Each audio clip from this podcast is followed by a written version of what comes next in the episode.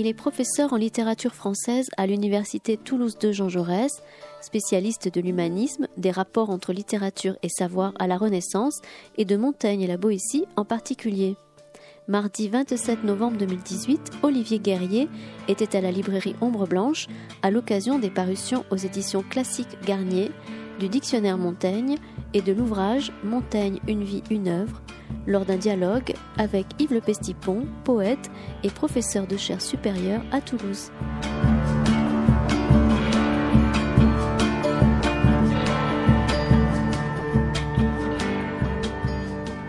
Bonsoir à, toutes et à toutes. Euh, on se présente euh, rapidement avant de parler du, sujet qui nous rassemble, à savoir euh, Montaigne et plus, largement la, littérature du XVIe siècle. Donc moi, je suis Bérangère Basset et j'ai soutenu une thèse à l'université Jean Jaurès qui s'appelait alors le Mirail en 2013 sur la littérature française et néo-latine de la Renaissance autour de la réception de Plutarque, dont il sera question à travers Jacques Amiot puisqu'il y a un volume chez Classique Garnier qui sort autour de Jacques Amiot. Et cette thèse était dirigée par Olivier Guerrier, que je vais laisser se présenter. Bonsoir à tous. Euh, merci Bérangère. Oui, donc euh, on nous a euh, demandé de faire cette petite présentation. Quand je dis on, c'est la librairie Classique Garnier et la librairie Ombre Blanche. donc Olivier Guerrier, je suis professeur en littérature française de la Renaissance. Euh, un peu spécialiste de Montaigne, la Boétie, euh, Rabelais, quelques autres, et un peu plus tard qu'aussi dans sa réception humaniste. Et euh, donc, il y a pas mal de nouveautés. Vous voyez cette pile jaune, là, il y en a encore plus. C'est une, sorte de frénésie actuellement autour de Montaigne, de ses parages et de la Boétie. Donc, on va un petit peu dialoguer avec Béranzère, que je remercie d'ailleurs d'avoir bien voulu officier, puisque Yves Le Pestipon était prévu, mais il est pris sous d'autres cieux aujourd'hui. Et euh, donc voilà, Bérangère connaît très très bien tout cela, donc on va pouvoir en discuter. Ben, on peut peut-être parler de ce qui est réédité, euh, ce qui n'est pas des, nouveautés, mais qui le devient dans la nouvelle publication au Classique Garnier. Donc il y a une, biographie de Montaigne qui fait un peu autorité, euh, Montaigne, Une vie, une œuvre de Donald Frame, et puis le dictionnaire Montaigne, qui est une œuvre collaborative sous la direction de Philippe Dezan et qui peut euh, sembler euh, quelque chose de paradoxal pour Montaigne. On peut peut-être commencer là-dessus, puisque euh, c'est une espèce de, découpage en lieux communs des essais de Montaigne, donc des rubriques qui regroupent différents thèmes ou différents auteurs abordés par Montaigne.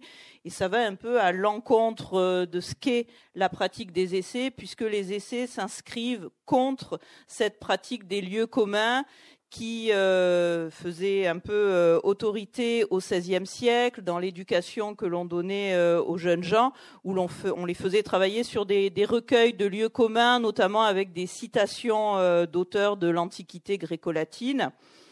Et Montaigne euh, reprend ce principe-là en le détournant, en le transformant et en luttant contre la sclérose de la pensée à laquelle conduit un peu euh, ce, principe du recueil euh, des lieux communs en écrivant les essais. Donc peut-être qu'on peut expliquer pourquoi ce dictionnaire Montaigne, qui est surtout un outil de travail en fait, et les, les questions qu'il peut poser sur l'appréhension de l'œuvre de Montaigne, les essais.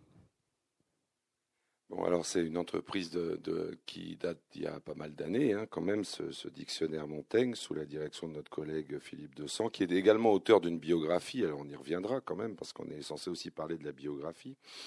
Euh, il y a beaucoup de dictionnaires sur les auteurs. Hein. vous en avez à, peu près sur tous les grands auteurs de la littérature française chez tel ou tel éditeur. Euh, oui, ça se, veut un outil de travail. Euh, alors les entrées en question, bon, on passe d'une certaine manière du, lieu commun à la notion, on peut le dire, puiser dans les essais en général ou autour des essais. Euh, c'est une tâche qui a rassemblé. enfin, nous, on a écrit des, notices l'un et l'autre, Bérangère et moi, mais on doit être, je ne sais pas, pratiquement une centaine là-dedans. Euh, toute nationalité confondue. Hein. Alors c'est en français, hein, qu'on se rassure, c'est pas dans toutes les langues du monde, mais euh, disons que euh, bon bah ça entreprend une sorte d'arpentage, on va dire, des grandes notions qui sont présentes, avec un état présent de la, bibliographie sur chacune des notions. Et euh, bon, forcément, il y a des disparates de traitement selon les sensibilités, les orientations critiques. Bon, ça peut pas être homogène ces choses-là, forcément. Donc, on a aussi en contre-champ, si vous voulez, des, euh, je dirais, des, notions étudiées objectivement également, des positionnements critiques qui sont multiples. On le voit assez nettement euh, d'une entrée à l'autre il faut être un peu spécialiste sans doute pour le voir, mais c'est pas tout à fait la même manière de lire Montaigne, euh, et c'est assez logique parce que c'est également, je dirais, à l'arrière-plan, donc un bilan de la critique montagniste qui est euh, très très vivace depuis au moins une centaine d'années, hein. du moins dans son visage moderne, on peut dire, parce qu'elle l'a été dans les, les, siècles précédents, mais c'était, disons, euh, une autre époque. Voilà ce que je pourrais dire sur cela outil de travail, effectivement. Hein. Donc euh, l'intérêt, en fait, c'est que euh, les éditions Champion est extrêmement onéreuse. Bon, ce dictionnaire est beaucoup plus abordable. Il est plutôt à destination de public d'étudiants et d'enseignants, il faut bien le dire. Oui, ça permet d'amorcer euh, des, recherches et rien ne remplace après d'aller euh, lire le, texte euh, et de le, de le concevoir dans toute la complexité qui est la sienne. Et peut-être pour en venir à la biographie, la complexité qui est la sienne, elle se laisse aussi comprendre dans un certain contexte, celui dans lequel évoluait Montaigne, celui dans lequel il vivait. Et c'est vrai qu'il y a eu une tendance parfois dans la critique montagniste à gommer un petit peu euh, cet aspect euh, biographique, puisque dans un premier temps, on a eu tendance à envisager les essais comme euh, de l'autobiographie. Ça se fait encore. C'est un peu une déformation de ce que sont les essais, qui sont très loin de l'entreprise autobiographique telle qu'on peut la connaître et telle qu'elle a été définie par Philippe Lejeune au XXe siècle. Néanmoins, comprendre le contexte dans lequel évolue Montaigne aide à comprendre euh, les idées euh, dont, il, euh, dont il débat dans les essais. Il y a pas mal de, références qui sont parfois plus ou moins dissimulées. Un chapitre comme Des cannibales a besoin d'éléments de, contextualisation, mais il y en a énormément. On pense notamment aux, guerres civiles qui déchirent la France au XVIe siècle, qui sont importantes pour comprendre les idées que, que manie euh, Montaigne dans les essais. Et peut-être donc on peut essayer d'expliquer euh, cette importance du contexte euh, historique, du contexte politique. La biographie de Philippe Dezan, à laquelle vous faisiez référence, Olivier, s'intitule Montaigne, une biographie politique, mais aussi les éléments de sa vie quotidienne qui sont aussi importantes à, à avoir en tête pour comprendre ce que sont les essais. Euh, on pourra peut-être revenir tout à l'heure sur, euh, disons, la, nature euh, étrange de l'œuvre en question, hein, qui effectivement déroge hein, aux usages habituels de l'autobiographie, si je puis dire, même si elle est effectivement postérieure dans son versant moderne ou son visage moderne à partir de Rousseau. néanmoins, bon, il est difficile en fait de reconstituer une vie de Montaigne à partir des essais, même s'il parle de l'histoire de ma vie hein, ou de sa vie. Euh, en fait, les, fragments l'autobiographie apparaît par fragments euh, dans les essais. Euh, il, y a forcément des chaînons manquants, c'est-à-dire que si on met bout à bout certains morceaux, j'allais dire, choisis de l'œuvre de Montaigne, il manque à l'appel des tranches de vie que les biographes ont reconstituées depuis fort longtemps. alors, il y avait il y avait deux grandes biographies qui faisaient autorité, disons, euh, à partir des années 50. Hein. Une française d'un nommé Roger Trinquet et euh, celle-ci de Donald Frame qui est de 1965. Hein. Alors euh, là, les éditions Classique Garnier ont entrepris de remanier. si j'interviens là, c'est parce que j'ai fait les, notes, enfin, et la bibliographie est actualisée par mes soins, mais euh, la traduction était due à des collègues déjà euh, dans les années 80, puisque le, texte anglais était sorti en, en 1965. bon, elle est assez irréprochable, à dire vrai, parce qu'elle date d'un certain moment un peu positif, j'allais dire, hein, de la critique et même de l'écriture biographique et euh, les biographies qui se sont inscrites dans son sillage ou à sa suite, euh, qui sont récentes. Hein. Il y a une sorte de d'effervescence autour de la biographie montaignienne. Eh bien, prennent des, euh, peut-être mis à part celle d'Arlette Joanna qui renoue avec certaines tentations d'objectivité historique. Eh bien, donc, elles sont marquées par des orientations peut-être un peu plus subjectives ou polémiques. On va y revenir tout à l'heure. Concernant le, travail de, Frame, il rentre également en phase, ainsi que ces, trois autres biographies récentes de Montaigne, bah, avec un certain nombre d'événements, tout, tout tout frais, hein, comme le, le, classement actuel, enfin disons le projet de classement de l'exemplaire de Bordeaux conservé à la Mériadec de Bordeaux au patrimoine mondial de l'UNESCO, hein, qui figure pratiquement en tête, je crois, des, propositions françaises pour 2019.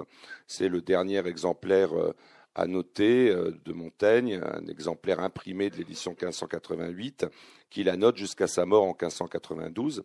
Et je poursuis, qui, part avec sa dépouille au monastère des Feuillants hein, en, en 1593, une année après sa mort, actuel musée d'Aquitaine. Alors, je vous passe les vicissitudes du cercueil, mais bon, il se trouve qu'on avait une pierre tombale dans les caves. Hein. Euh, on pouvait peut-être imaginer que cela fut Montaigne parce qu'on avait retrouvé une inscription à l'intérieur qui portait son nom. Et euh, depuis euh, une semaine ou deux, en fait, ça fait deux mois, c'est depuis une semaine ou deux qu'on le sait, on a entrepris à Bordeaux des, tests, des prélèvements ADN. ils sont en cours, ça va durer un an et demi.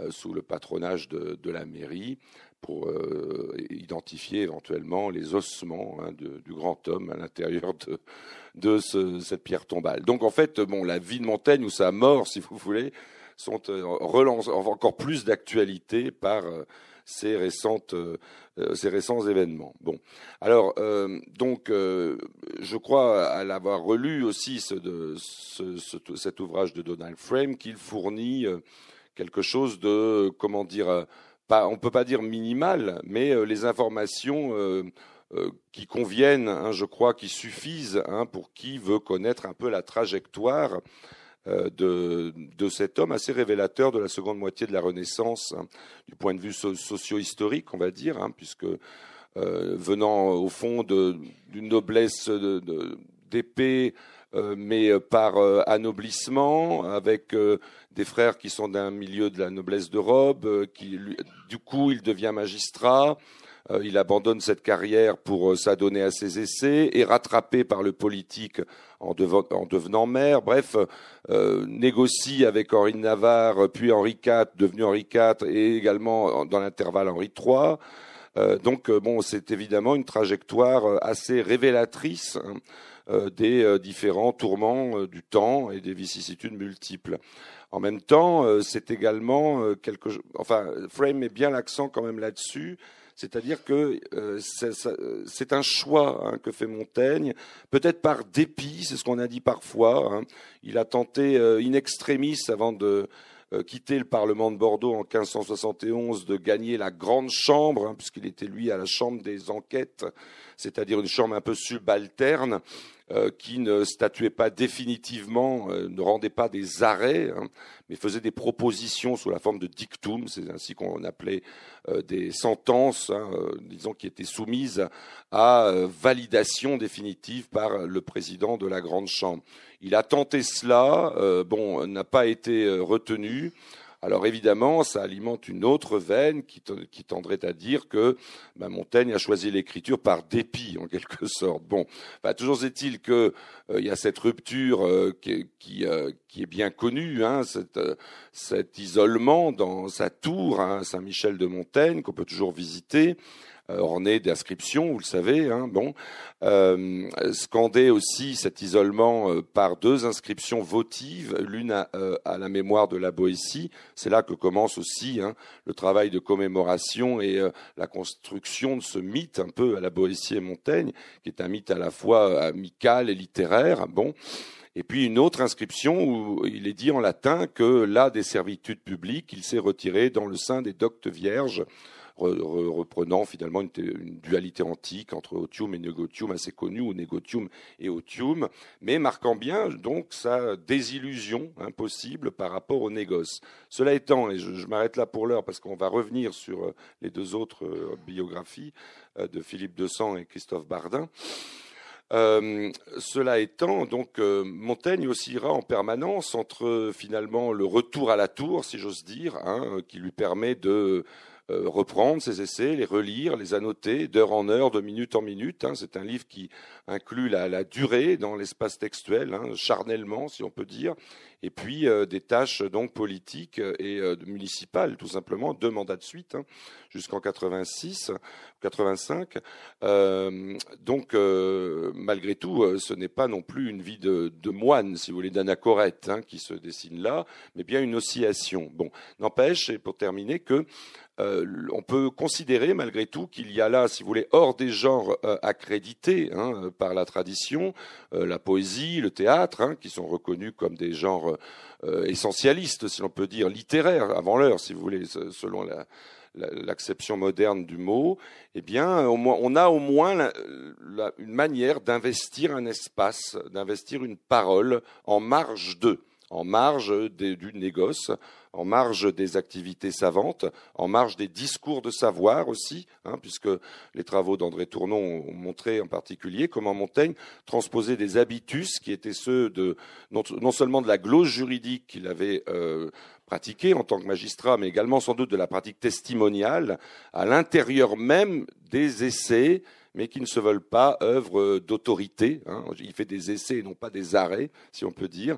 Donc il y a là la manière d'habiter la parole autrement, si je puis dire, hein, dans un espace neuf, euh, et de créer en même temps un genre qui a pour particularité, il ne s'en rend pas compte évidemment au départ, qui a pour particularité, euh, où les essais ont la particularité d'être un apax, c'est-à-dire qu'il il crée un genre en prose qui aura une fortune extraordinaire dans toute l'Europe, et à dire vrai, euh, jamais personne se, se, revendiquant du terme essai ne fera tout à fait comme Montaigne. Voilà, donc c'est assez, assez paradoxal d'une certaine manière cette affaire, hein. mais il en a conscience en même temps hein, de la nouveauté ou nouvelleté de son entreprise. Euh, il, ne cesse de le thématiser dans son livre. Voilà, donc euh, on a euh, effectivement avec ce parcours que propose Frame, on a bien cette, cette idée d'une vie à plusieurs étages, hein, pour reprendre exactement une citation du chapitre 3 du livre 2 3, une vie à plusieurs étages et à plusieurs lustres qu'il faut aborder par plusieurs lustres. Voilà.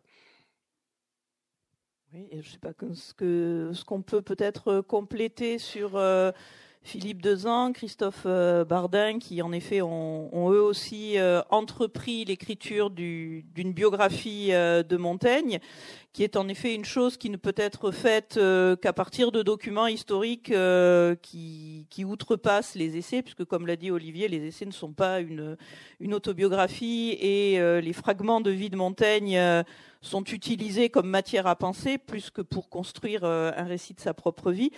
Euh, peut-être parler aussi de ce que, ce que fait Philippe Dezin. Il interroge aussi euh, ce dont Montaigne ne parle pas, en fait. par exemple, les silences sur sa mère. Et il y voit aussi une stratégie de la part de Montaigne, une stratégie qui, qui explique le titre qu'il donne aussi à sa biographie, une biographie politique, puisqu'il y a aussi ce projet d'ennoblissement que poursuit Montaigne euh, à travers ce qu'il peut révéler de lui et ce qu'il tait de lui également.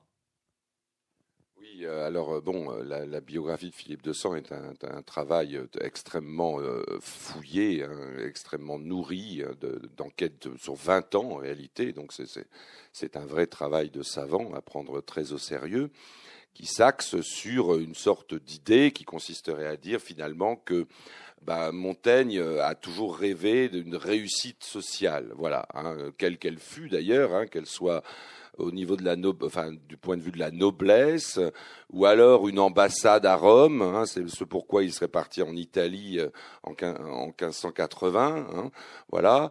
Euh, bon, autrement dit, il y a, en fait, c'est marqué par une certaine forme de une orientation sociologique, on peut dire, hein, qui, projetterait euh, l'individu dans l'espace social d'une manière un peu intransitive, hein, comme si on était uniquement notre métier ou notre réussite sociale. Bon. Euh, précisément, alors Philippe de Sang voulait rompre, il le dit, avec le mythe Montaigne qui avait été construit avant lui par des critiques de type plutôt herméneutique. par exemple, le, Montaigne en mouvement de Jean Starobinsky, qui s'attardait davantage sur le mouvement de l'écriture. Hein. Bon, voilà, une, une, manière de rompre avec le mythe de l'écrivain, quoi. Comme si, au fond, ce qui est faux à mon avis, la modernité était restée marquée par le mythe romantique construit justement au XIXe siècle. Pas exactement ça quand même. Hein. Euh, on n'a jamais véritablement, dans, je dirais, l'autre école, bon, détaché Montaigne du contexte politique. D'ailleurs, euh, ce qui est assez intéressant, c'est que justement, enfin, Montaigne ne cesse de thématiser la rupture avec euh, l'extériorité, mais sous la forme d'une démarcation. Hein. Je, vous renvoie à ce chapitre de l'utile et de l'honnête. Hein, c'est le chapitre 1 du livre 3. Livre 3 très très important. Hein, c'est le livre de la maturité, on pourrait dire, bon, qui, qui prend acte de toutes sortes d'événements advenus entre 1580 et 1588 dans son existence et euh, justement euh, ben, oppose euh, l'utile dans, le, champ des maniements publics à la catégorie de l'honnête, là qui est peut-être réservé justement à l'espace d'investigation des essais. Hein. Ce qui ne veut pas dire qu'il faut abandonner les charges publiques, mais peut-être que finalement il y a une façon de concevoir l'existence comme clivés hein, ou euh, séparés en espaces, euh, au fond, euh, l'un étant celui où il faut se gauchir, toujours dans la presse, comme il dit dans le chapitre 10 de livre 3, et puis l'autre où on peut s'adonner à l'esprit critique, le procédé leur, la parole de vérité, aussi téméraire soit-elle, hein, quand même, parce que Montaigne s'engage. Hein. Bon, cette espèce de, dualité était déjà le propre d'une certaine manière du scepticisme ancien de, du philosophe Pyrrhon, par exemple, hein, qui euh, ben, s'adonnait tout à fait aux mœurs de la cité, se prêtait volontiers euh, à ses congénères, et puis à côté, ben, exercer un, un, implacable filtre, que, passer au crible les en, tout, en tous ordres. Hein. Donc euh, ben, la thèse de 200, une biographie politique, est justement axée sur la, finalement la volonté de Montaigne d'avoir de, réussir à tous azimuts, de toutes les manières possibles, jusque dans l'écriture des essais. Voilà. Ce qui aurait été une espèce de façon un peu par défaut ou in extremis bah, de gagner la notoriété. Bon, euh, je pense pour ma part que les écrivains ne sont pas si simples, si simples que ça, et que après tout, euh, ça n'empêche pas peut-être le travail de la pensée, hein, un peu gratuit, hein, quelque chose de gratuit quand même. Voilà. Bon, on pourrait parler aussi de Christophe Bardin un instant. Bon, là, euh, donc c'est Montaigne, Les Splendeurs de la Liberté, qui est paru chez Flammarion euh, il y a 5-6 ans. Euh, bon, alors là, autant que je veux dire tout de suite que c'est une biographie un peu fantaisiste, hein, bon, qui émet des hypothèses assez curieuses. Euh, Montaigne, fils, fils, du palefrenier. Enfin bon, c'est vraiment étonnant comme. Euh, bon, pour moi, c'est pas une biographie, je vous le dis très clairement. Autant euh, Philippe de Sang, bon, c'est une biographie qui a vraiment un axe fort et qui respecte aussi le travail biographique d'archives, hein, de vérification de qui reprend beaucoup Frame aussi. Hein. Qui reprend beaucoup Frame, effectivement, pour l'orienter en réalité. Bon. Euh, bon, celle de Flammarion est quand même un peu plus contestable pour la communauté savante, disons-le clairement. Euh, j'en profite d'ailleurs pour dire que il ne s'agit pas de vouer ce Christophe Bardin aux gémonies du tout, puisque vient de, vient de paraître l'édition des poésies complètes de la Boétie, l'ami de Montaigne, sous la houlette du dit Christophe Bardin et d'une de ses collègues, qui là, pour le coup, euh, bah, ne respecte relativement les us et coutumes ou les usages scientifiques aussi objectifs que possible, pourrait-on dire. Et dans la biographie, euh, il vaut mieux. Peut-être juste pour compléter sur euh, le partage entre le, public euh, et le privé qui est posé notamment dans le chapitre 1 euh, du livre 3 des essais, c'est aussi un certain usage de la parole que s'autorise Montaigne dans les essais. Et puisqu'on a parlé de la Boétie, on sait que les essais naissent notamment de la disparition de la Boétie les essais n'auraient peut-être pas vu le jour si Montaigne avait pu continuer son commerce avec la Boétie qui est disparue prématurément. Et il y a a ce qu'il appelle un parler ouvert dans les essais que n'autorise pas forcément les charges publiques auxquelles euh, il est cependant contraint. Et il y a cet usage aussi téméraire, euh, vous l'avez dit Olivier, de, de, la parole dans les essais où on n'est pas dans une, euh, une, parole qui est forcément affirmative, qui essaie de maintenir l'ordre que suppose la vie publique et où on peut s'autoriser davantage d'ouverture, davantage de témérité, davantage de doute aussi, puisque c'est un peu ce qui caractérise la parole des essais. Oui, euh, il y a une, singularité apparente dans, cette parole essayistique. Euh, Montaigne euh, a été taxé de scepticisme, hein, à, juste titre d'ailleurs.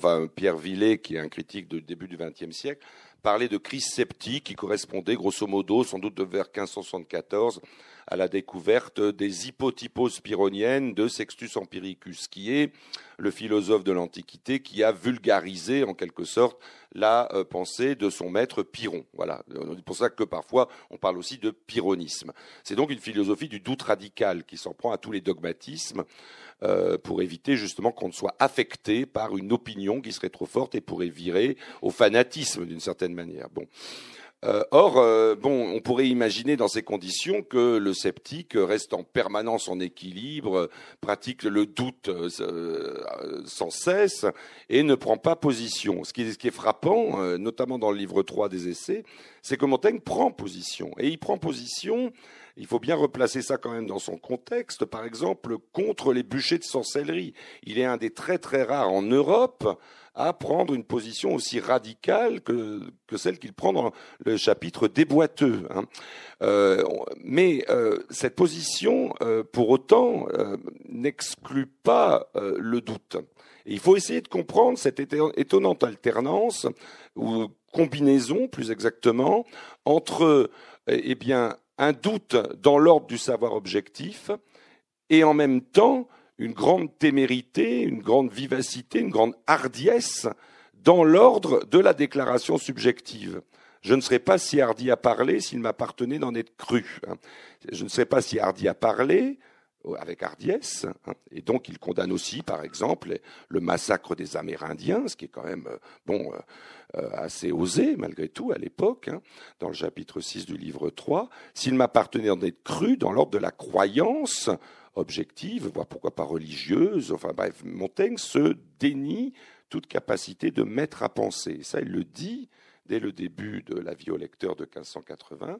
Il n'a recherché ni son service ni la gloire du lecteur, ce qui, ce qui revient à fausser les règles habituelles de la transmission du savoir. Le maître qui cherche la gloire et le disciple qui cherche un service. Ni l'un ni l'autre. Et pas les deux ensemble, mais en fait un déplacement des modalités de transmission habituelle des connaissances. Tout se passe comme si, au fond, sur les décombres de la certitude objective, une fois que finalement on doute de pouvoir atteindre une vérité une et définitive qui vaudrait pour tout le monde, universelle, on peut justement se libérer dans l'ordre d'une intersubjectivité, qui était sans doute celle effectivement qu'il connaissait avec la Boétie, et qu'il s'agit maintenant de déplacer dans d'autres commerces, un commerce plus littéraire, et d'utiliser donc l'espace livresque pour retrouver peut-être une des affinités comme celle qu'il avait eue dans la relation vivante avec la Boétie. Donc euh, voilà, euh, une des spécificités de la parole des essais, c'est de, retrouver peut-être aussi cette parésia hein, de Socrate à ses juges, extrêmement vive, téméraire, voire provocatrice, mais qui pour autant ne vise pas à convaincre comme pourrait convaincre ou essayer de convaincre un dogmatique. Après tout, euh, le livre, on peut le fermer, hein, et puis euh, c'est tout. Hein, voilà, et ne pas forcément être en phase avec celui qui écrit. C'est aussi une distance prise avec euh, sa pratique du Parlement de Bordeaux et ce que pouvait être la justice. Il a assisté notamment à l'exécution de protestants ce qui lui a, ce qui, l'a conduit à prendre des distances aussi avec euh, le Parti catholique, même s'il reste euh, fervent euh, catholique. Et c'est vrai que ça, mène à une réflexion sur ce que peut être le jugement. Le jugement, c'est une faculté humaine. C'est pas tellement un sens qui est mis en avant dans les essais, mais le jugement, c'est aussi l'arrêt que l'on porte, et notamment en justice, c'est un arrêt définitif, et quand il a pour conséquence de donner la mort à ceux que l'on juge coupables, il est plus fortement encore définitif. Et puis c'est aussi une activité de la pensée, et c'est plutôt ce, passage vers l'arrêt définitif et vers, euh, enfin, ce passage de l'arrêt définitif vers l'activité de la pensée qu'opère Montaigne euh, dans les essais. Et dès lors qu'on est dans l'activité euh, de la pensée, les, arrêts que l'on porte, on peut toujours les remettre en travail et les déplacer. C'est effectivement un des exemples très, très bienvenus de du déplacement que j'évoquais tout à l'heure, c'est-à-dire du jugement du juge à celui, euh, pour reprendre le titre de l'ouvrage d'un de nos collègues, du magistrat sans juridiction. Hein. C'est ce que Montaigne finalement investit comme posture hein, ou comme position à l'intérieur de son espace d'investigation euh, qu'est son livre à partir de là, on ne s'adresse pas euh, à une cour véritablement. Hein. Bon, on va s'adresser à un lectorat sans visage, hein, au contour de plus en plus flou d'ailleurs, parce que les premiers essais, euh, ou disons la, la, version de 1580 qui paraît donc à Bordeaux chez Milange, euh, à compte d'auteur. Hein. Montaigne n'est pas si connu que ça à l'époque. Hein. La star du Parlement, hein, quand il est arrivé, c'était la Boétie, véritablement. L'histoire littéraire, il a bien joué d'ailleurs dans ce sens-là, à inverser la, priorité et la hiérarchie, si j'ose dire. Enfin, en attendant, en 1580, bon, euh, il n'est pas, pas encore extrêmement célèbre, et il, donc il dédie ses essais à des familiers, hein, un usage utilisé dans l'Antiquité, dans un certain nombre de genres, comme la lettre par exemple. Hein. Bon, euh, il le dit dans son avis au lecteur, et puis il y a un, certain nombre de chapitres qui sont dédicacés à des dames en particulier de la région hein, de Saint-Michel de Montaigne, des voisines, des amis, hein, qui doivent reconnaître l'auteur dans euh, les cogitations qu'il met ainsi sur la page. Et puis, euh, il gagne euh, la notoriété en tant que maire. Les, les premiers essais marchent bien. Hein.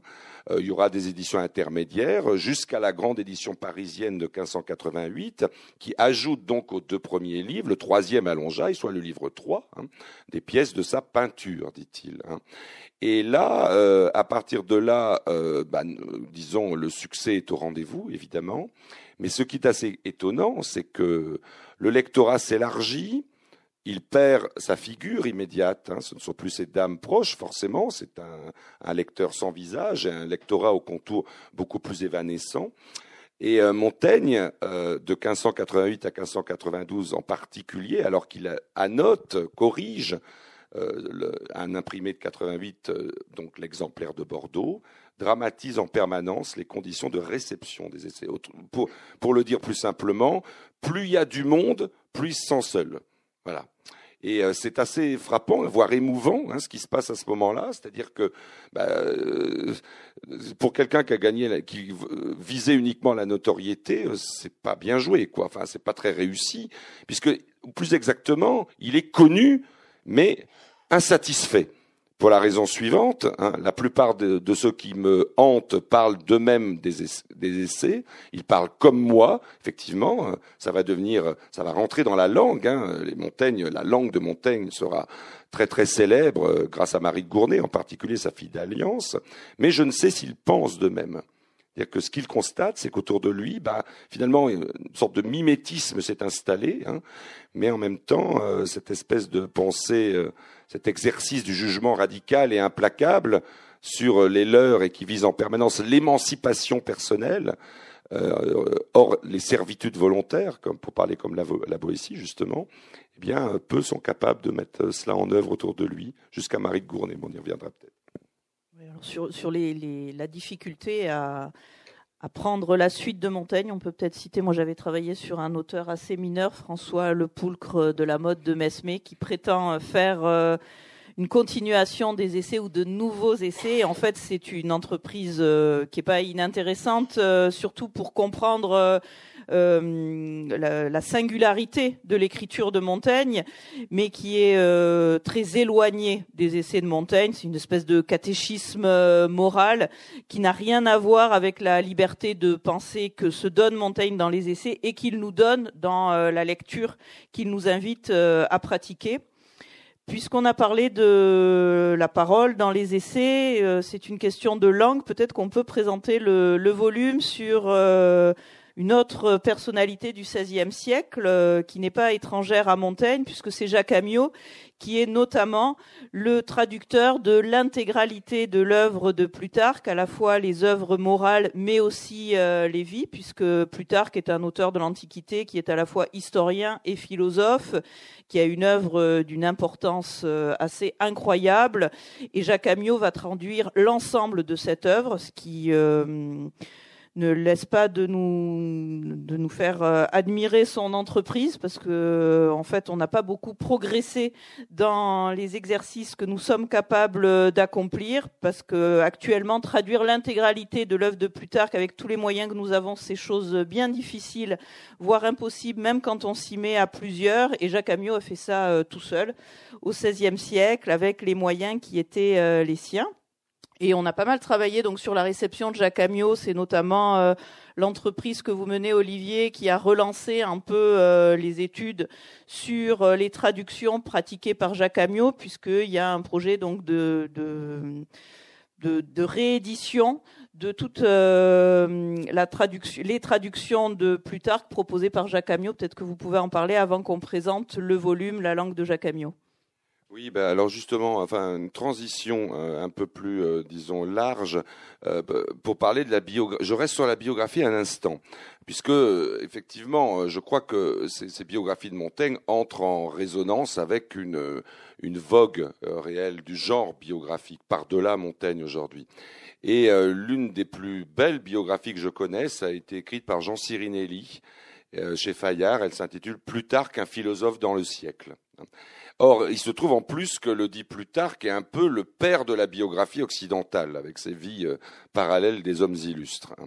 Et c'est en plus qui plus, enfin, euh, une biographie intellectuelle, hein, un, philosophe dans le siècle. Euh, évidemment, on a, la vie de Plutarque. Hein, jusqu'à sa prêtrise de Delphes, mais euh, à partir de ses œuvres. Et d'une certaine façon, il y a quelque chose qui rappelle un peu dans cette, cette biographie intellectuelle, l'autoportrait intellectuel que sont les essais. Bon, euh, alors ajoutons, parce qu'il y a beaucoup de, de parallèles hein, et de, de recoupements, que le Plutarque traduit par Jacques Amiot est un des livres de chevet de Montaigne, avec Sénèque, avec les œuvres de Sénèque. Hein.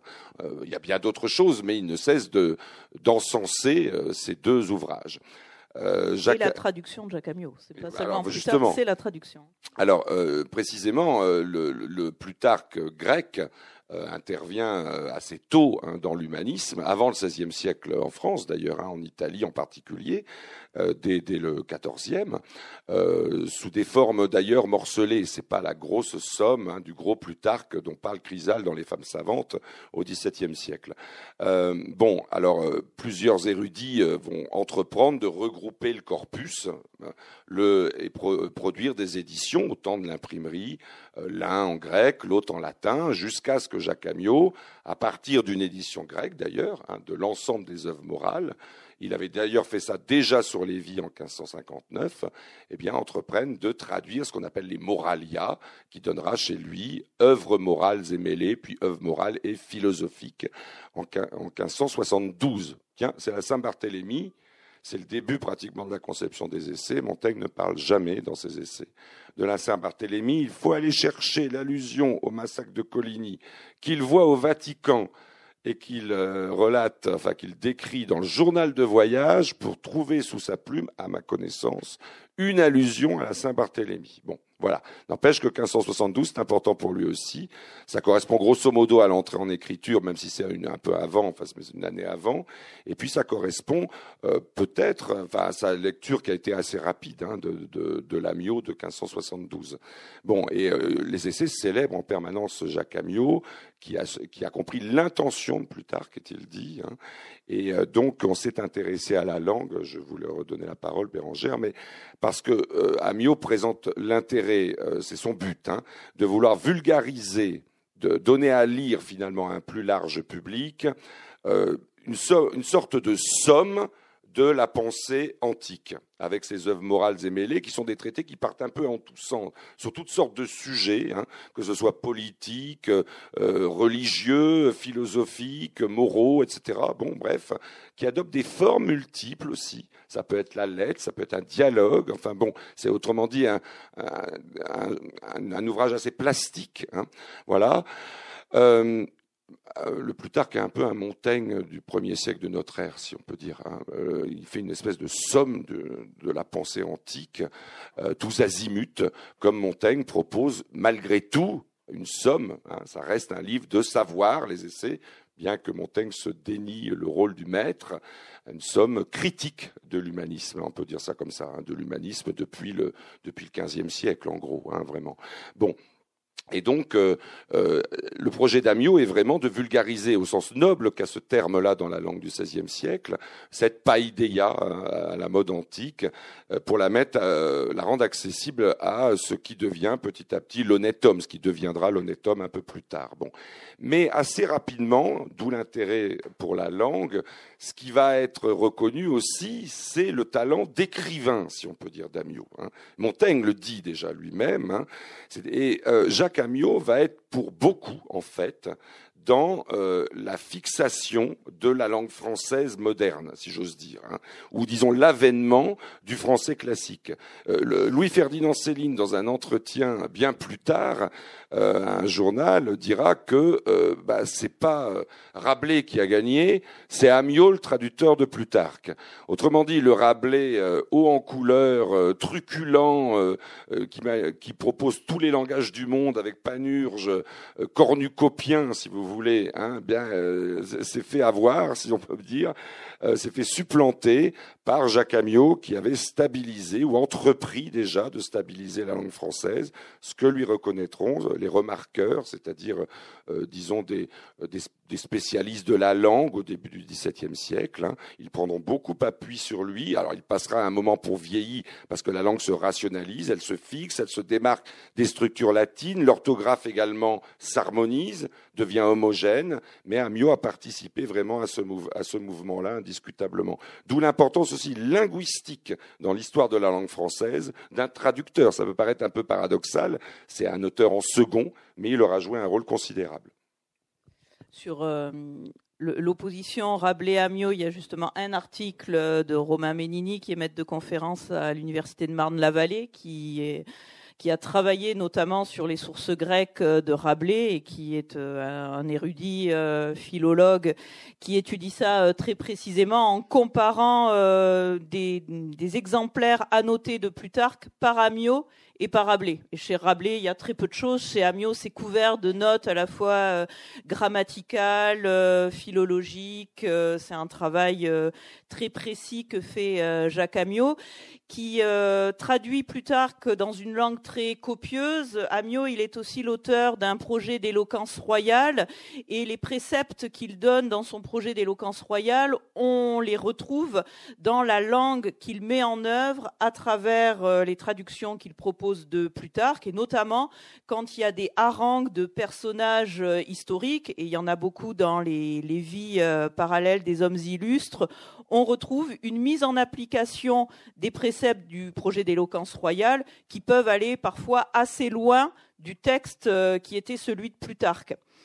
Euh, moi, ce que j'ai essayé de montrer à travers la thèse que j'ai que j'ai rédigée, euh, notamment sur la question de la langue, parce qu'il y a toute une partie sur la question de la langue, c'est que dans les faits, la langue de Jacques Amiot, elle est beaucoup moins sage, beaucoup moins euh, polie qu'elle euh, n'y paraît au premier abord. Et c'est peut-être ce qui a aussi séduit Montaigne. Euh, il a pu percevoir aussi les inflexions, les passages téméraires que pouvait introduire Jacques Amiot. J'ai travaillé moi notamment sur la manière dont Jacques Amiot mettait de l'ordre dans les vies de Dont il, dont il essayait de borner tout ce qui peut être de l'ordre de la digression, parce que euh, la rhétorique euh, antique dont s'inspire euh, la langue du XVIe siècle n'aime pas trop que, que ça digresse, que ça parte sur des chemins de traverse, et c'est pourtant ce que fait Montaigne dans les essais. Et en fait, quand on y regarde d'assez près, les bornes que Jacques Amiot essaie de donner à des passages qui relèvent de la digression et qui sont assez nombreux dans l'écriture de l'histoire telle qu'elle était conçue par euh, les hommes de l'Antiquité, qui font souvent des excursus vers euh, euh, de l'ethnologie, vers des notes un peu, un peu, un peu annexes au récit qu'ils mènent. Quand on regarde ça d'un peu près, on voit qu'en fait, le travail de Jacques Amiot, malgré lui peut-être parfois, introduit des brèches qui donnent de nouvelles inflexions au, texte qu'il est en train de traduire et ouvre euh, des, pistes de réflexion dans lesquelles, il me semble, c'est ce que j'avais essayé de montrer, Montaigne euh, se, jette de manière assez euh, enthousiaste. Oui, on, a, on, a, évoqué aussi Rabelais, hein, et, tout à l'heure je parlais de l'exemplaire de Bordeaux. En fait, euh, l'avènement de, l'imprimerie euh, a permis un commerce privé avec le livre, la constitution de bibliothèques personnelles, hein. et également donc du coup une appropriation du livre imprimé qui prend la forme le plus souvent d'annotation autographe. Hein. Cette espèce de capacité de piloter sa bibliothèque, euh, aller de ça, de là, comme le dit Montaigne, et de prendre un livre, de l'ouvrir et de noter euh, ses impressions, ses remarques, etc. Bon, euh, c'est ce qu'il fait avec euh, d'ailleurs ses propres livres dans sa librairie, dont une partie a été, lui a été donnée d'ailleurs par la Boétie. Et c'est ce qu'il fera. C'est là que le livre des essais est assez remarquable, avec sa propre œuvre. C'est-à-dire que ce mécanisme tente à s'enrouler sur lui-même, puisque Montaigne se met à annoter ses premiers écrits de même qu'il a noté les livres des autres. Hein. Mais en même temps, euh, ça, ce sont des annotations, on va dire, un peu à bâton rompu, hein, ou plutôt de l'ordre du commentaire. Il y a un autre type d'annotation hein, euh, qui euh, tient davantage à l'établissement ou un projet d'établissement du texte ou de traduction. Et justement, euh, nous avons la chance d'avoir euh, un autre exemplaire tout à fait remarquable et unique, cette fois-ci à la BNF, mais en ligne sur Gallica, qui est l'exemplaire grec donc des Moralia de 1543, euh, paru à Bâle chez Froben, annoté par Jacques Amiot en vue de sa traduction française. Ce sont des annotations de type traductologique et philologique. Et quant à Rabelais, puisque la, BNF possède aussi un exemplaire des Moralia de 1543 de chez Froben, pas le même évidemment, eh bien Rabelais a pratiqué, lui, avec, euh, a utilisé cet exemplaire comme un laboratoire pour son roman. C'est encore autre chose, procédant à des soulignements de passage, quelques petites gloses, c'est-à-dire quelques termes, dont euh, Romain Ménini a, montré combien il se répercutait dans euh, la geste fictionnelle euh, rabelaisienne. Bon, autrement dit, il y a l'humanisme, c'est un travail de livre en livre, hein, d'un livre à l'autre, si l'on peut dire, d'une rencontre permanente avec les gens du passé. concernant la traduction, qui est aussi de l'ordre de la rencontre, euh, lorsque vous avez, euh, comme Jacques Amiot, euh, une somme de la pensée du premier siècle de notre ère, pardon, avant lui, pas, excusez-moi, enfin du premier siècle de notre ère et bien avant, hein, qui résume ou qui entend résumer, par exemple, les doctrines stoïciennes, épicuriennes notamment, hein, et pas seulement, eh bien, lui, il est du XVIe siècle, hein, c'est-à-dire quinze siècles après. Donc la, traduction prend euh, une, difficulté là particulière parce qu'il s'agit au fond d'essayer de comprendre. Hein. le traducteur devient un herméneute en même temps dans son geste de traduction. Il s'agit d'utiliser ces, outils, ces données, ces coordonnées euh, intellectuelles euh, contemporaines pour tenter de comprendre le passé, qui est quand même lointain. Alors évidemment, ils sont très savants, mais tout de même. Et c'est ce travail de superposition qui peut produire ce que veut suggérer Bérangère, des inflexions avec le sens qu'on suppose plus tard qu'avait en tête lui. Hein. Ce, que, je veux dire par là, c'est que, au fond, c'est une manière d'envisager aussi l'évolution de la pensée via la traduction, et non plus via, par exemple, euh, Hegel reprenant Kant. Voilà. Et ça peut parfois donner des inflexions notionnelles, intellectuelles et philosophiques. Euh, il croit faire du Plutarque, mais en fait, il projette, comme en une sorte de palimpseste finalement, sur le texte de Plutarque, dans le texte de Plutarque, des données qui sont celles de l'homme de la Renaissance qu'il est en réalité. D'où effectivement des, des mutations, des petits mouvements de ce type-là, des brèches, comme dit Bérangère, pourquoi pas. Et euh, Montaigne, effectivement, euh, a fait ses choux gras, très probablement, de tout cela. Enfin, en tout cas, il aime le côté pièce décousue de Plutarque. Il aime les brèches. Il aime que ce ne soit pas justement un ensemble dogmatique, soit pas un traité de philosophie en bonne et due forme, assez téléologique qui progresserait. C'est plusieurs traités de suite, et même les traités eux-mêmes ne sont pas présentés en général pas tout, enfin, sauf quelques exceptions, sous une forme dogmatique et édifiante. Et il aime chez Plutarque aussi la pratique du, distinguo, puisque euh, les vies euh, parallèles des hommes illustres, c'est des vies parallèles, donc elles mettent toujours, euh, elles confrontent un romain et un grec, plutôt un grec et un romain. Ce sont des vies, donc il y a une dimension très subjective et une approche très psychologique et très morale euh, de la geste de ces hommes illustres, ce qui s'oppose à un certain modèle d'écriture de l'histoire euh, qui avait cours à la Renaissance, où on avait eu la tentative de ce qu'ils appellent une histoire complète, téléologique, donc avec un projet qui serait euh, poursuivi. Dans les vies des hommes illustres, c'est très différent, puisque c'est des pièces éparses à travers euh, les grands hommes qui ont contribué à faire cette histoire et on essaie moins de comprendre un projet global qu'une psychologie, euh, je le redis, et ça, ça pouvait plaire à Montaigne. Et ce qui lui plaît surtout, c'est la pratique de la comparaison qu'il va reprendre euh, à de multiples reprises. Distingo est le, est le maître de sa logique, le maître mot de sa logique. Oui, avant, avant le, je pense donc, je suis les coordonnées cartésiennes et puis bien plus tard euh, la psychologie des profondeurs.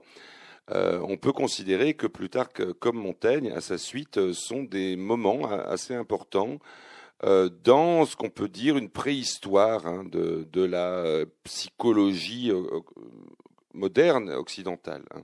Jean, Jean le dit d'ailleurs dans sa biographie concernant Plutarque, c'est quand même assez paradoxal de dire cela pour un auteur aussi ancien, mais effectivement, euh, la manière qu'a Plutarque de prendre l'histoire, hein, l'histoire euh, des, des, hauts faits, c'est pas ce qu'il veut justement, c'est plutôt privilégier le quotidien. Hein.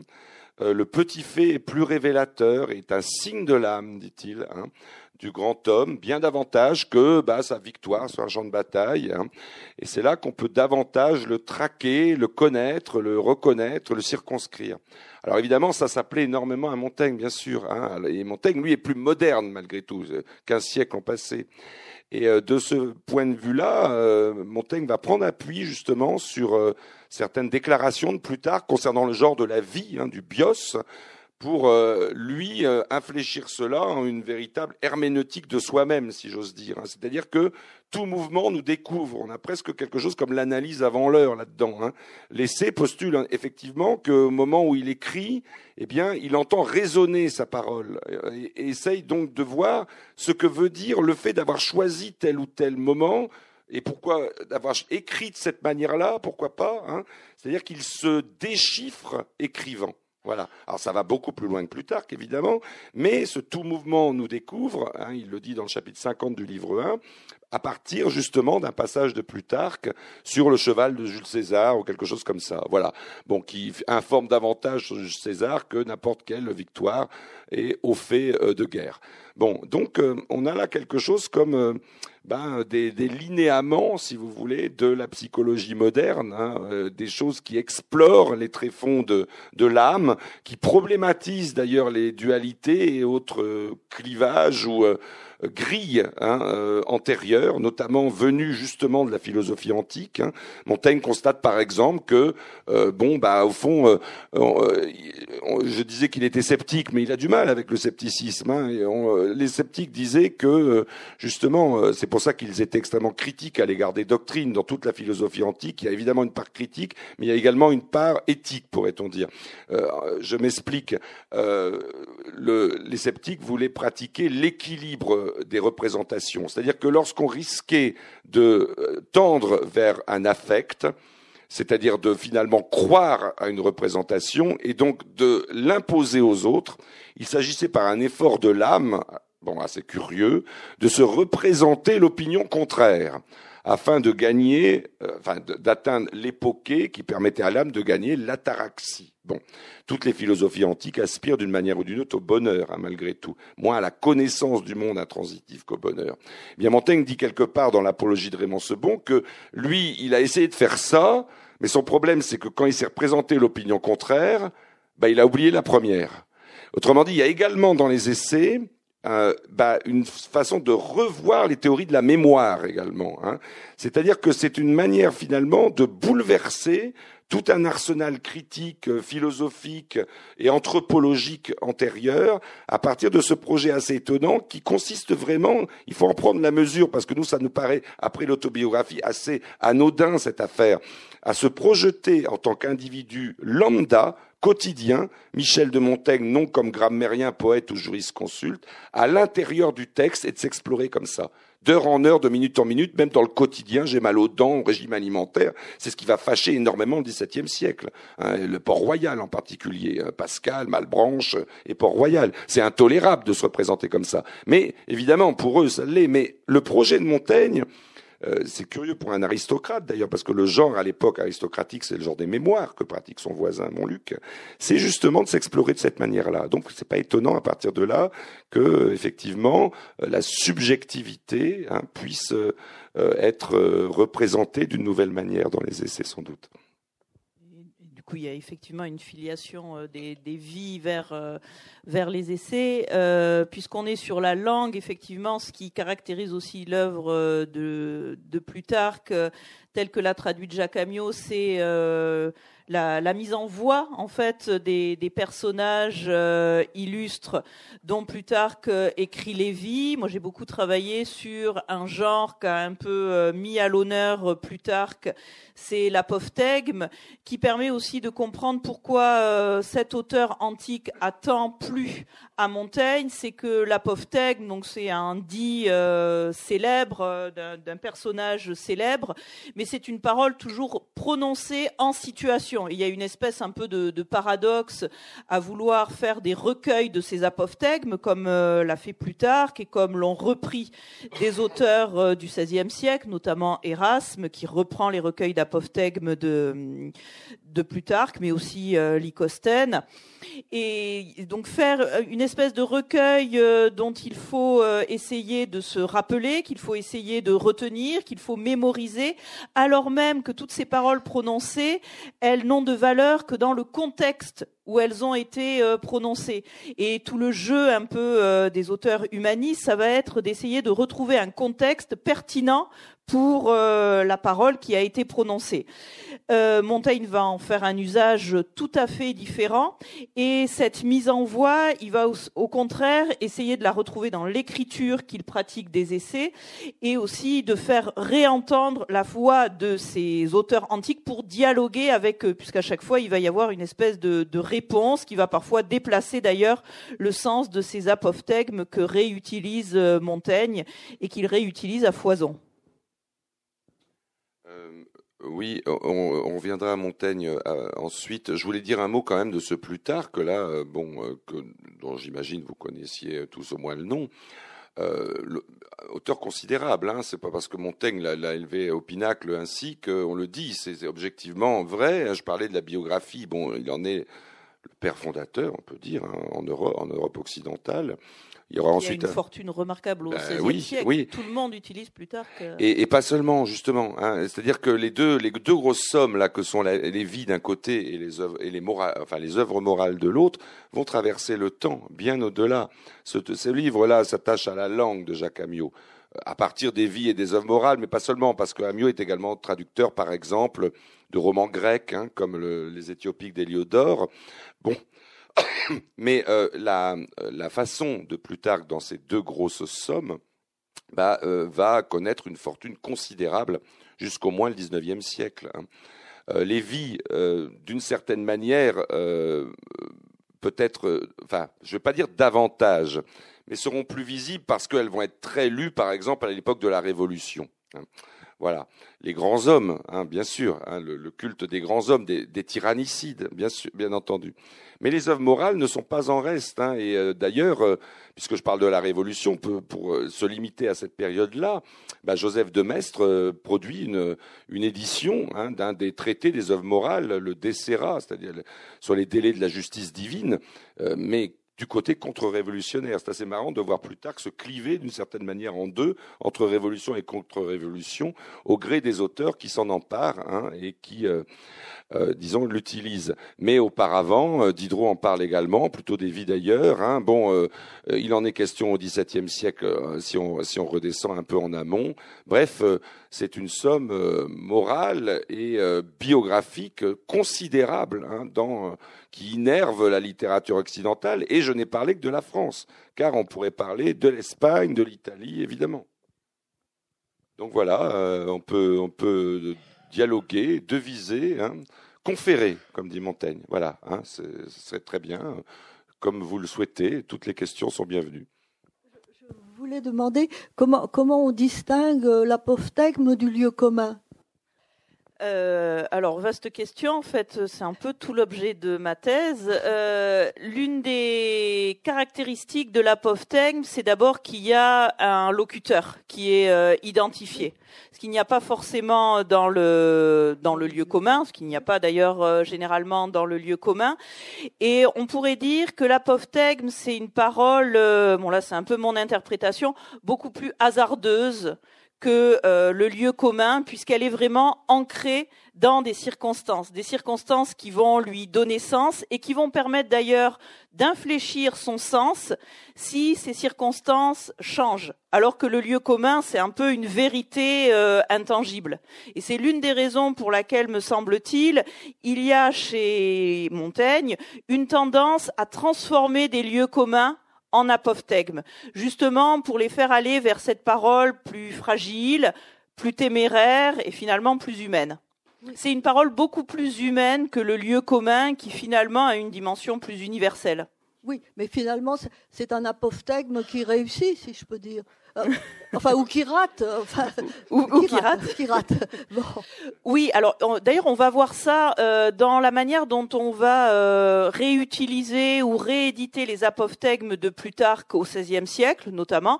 On va avoir tendance à les transformer en lieux communs. Et pour ce faire, il suffit d'éliminer le locuteur et d'éliminer les circonstances je voulais dire ça un peu autrement, euh, sous, un autre, euh, sous une autre optique. Euh, le lieu commun à l'époque est perçu comme quelque chose de très très sérieux, c'est-à-dire qu'il n'est pas tourné en dérision comme il le sera au XIXe siècle, le dictionnaire des idées, reçues de Flaubert, etc. mais malgré tout, c'est sérieux, c'est pas drôle. Or, ça Bérangère l'a étudié aussi, l'apophthegme, étant donné qu'il est proféré en situation, mmh il tend à se rapprocher, euh, sous certains de ses avatars, euh, du bon mot, justement.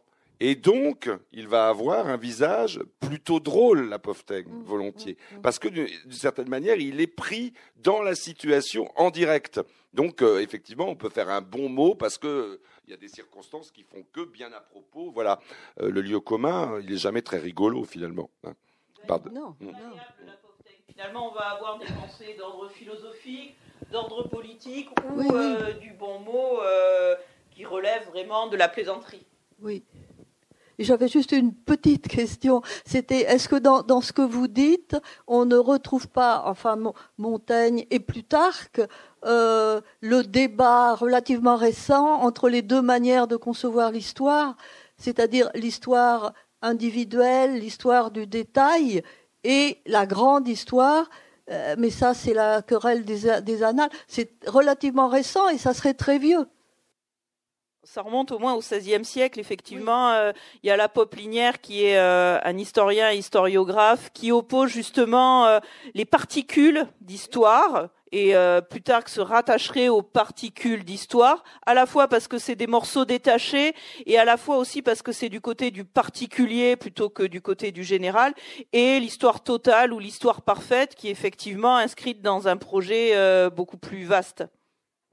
mais c'est une question euh, très très intéressante parce que par-delà l'opposition entre histoire privée et histoire plus large, euh, on a pu remarquer chez Montaigne qu'il était finalement un jalon important avant, bien avant l'école des annales, d'une histoire de ce qu'on pourrait appeler des représentations, qui fait fi finalement de ce que c'est arrivé ou pas advenu ou non advenu, peu importe, c'est toujours un tour de l'humaine capacité dont je suis informé par ce récit. Et du coup, par exemple, ce qui intéresse Montaigne lorsqu'il euh, envisage les procès de sorcellerie, c'est bien sûr l'acte et le crime, mais c'est aussi comment se propage la rumeur. Autrement dit, on a, là en germe quelque chose comme un examen des représentations et finalement de la croyance.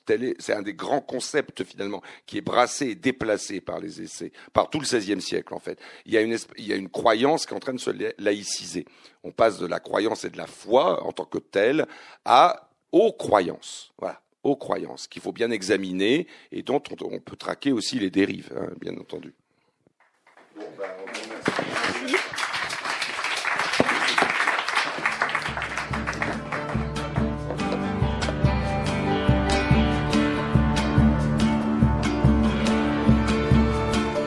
Venez d'entendre Olivier Guerrier en dialogue avec Yves Le Pestipon à la librairie Ombre Blanche le 27 novembre 2018 à l'occasion des publications des deux ouvrages sur Montaigne aux éditions Classique Garnier, Dictionnaire Montaigne et Montaigne, une vie, une œuvre.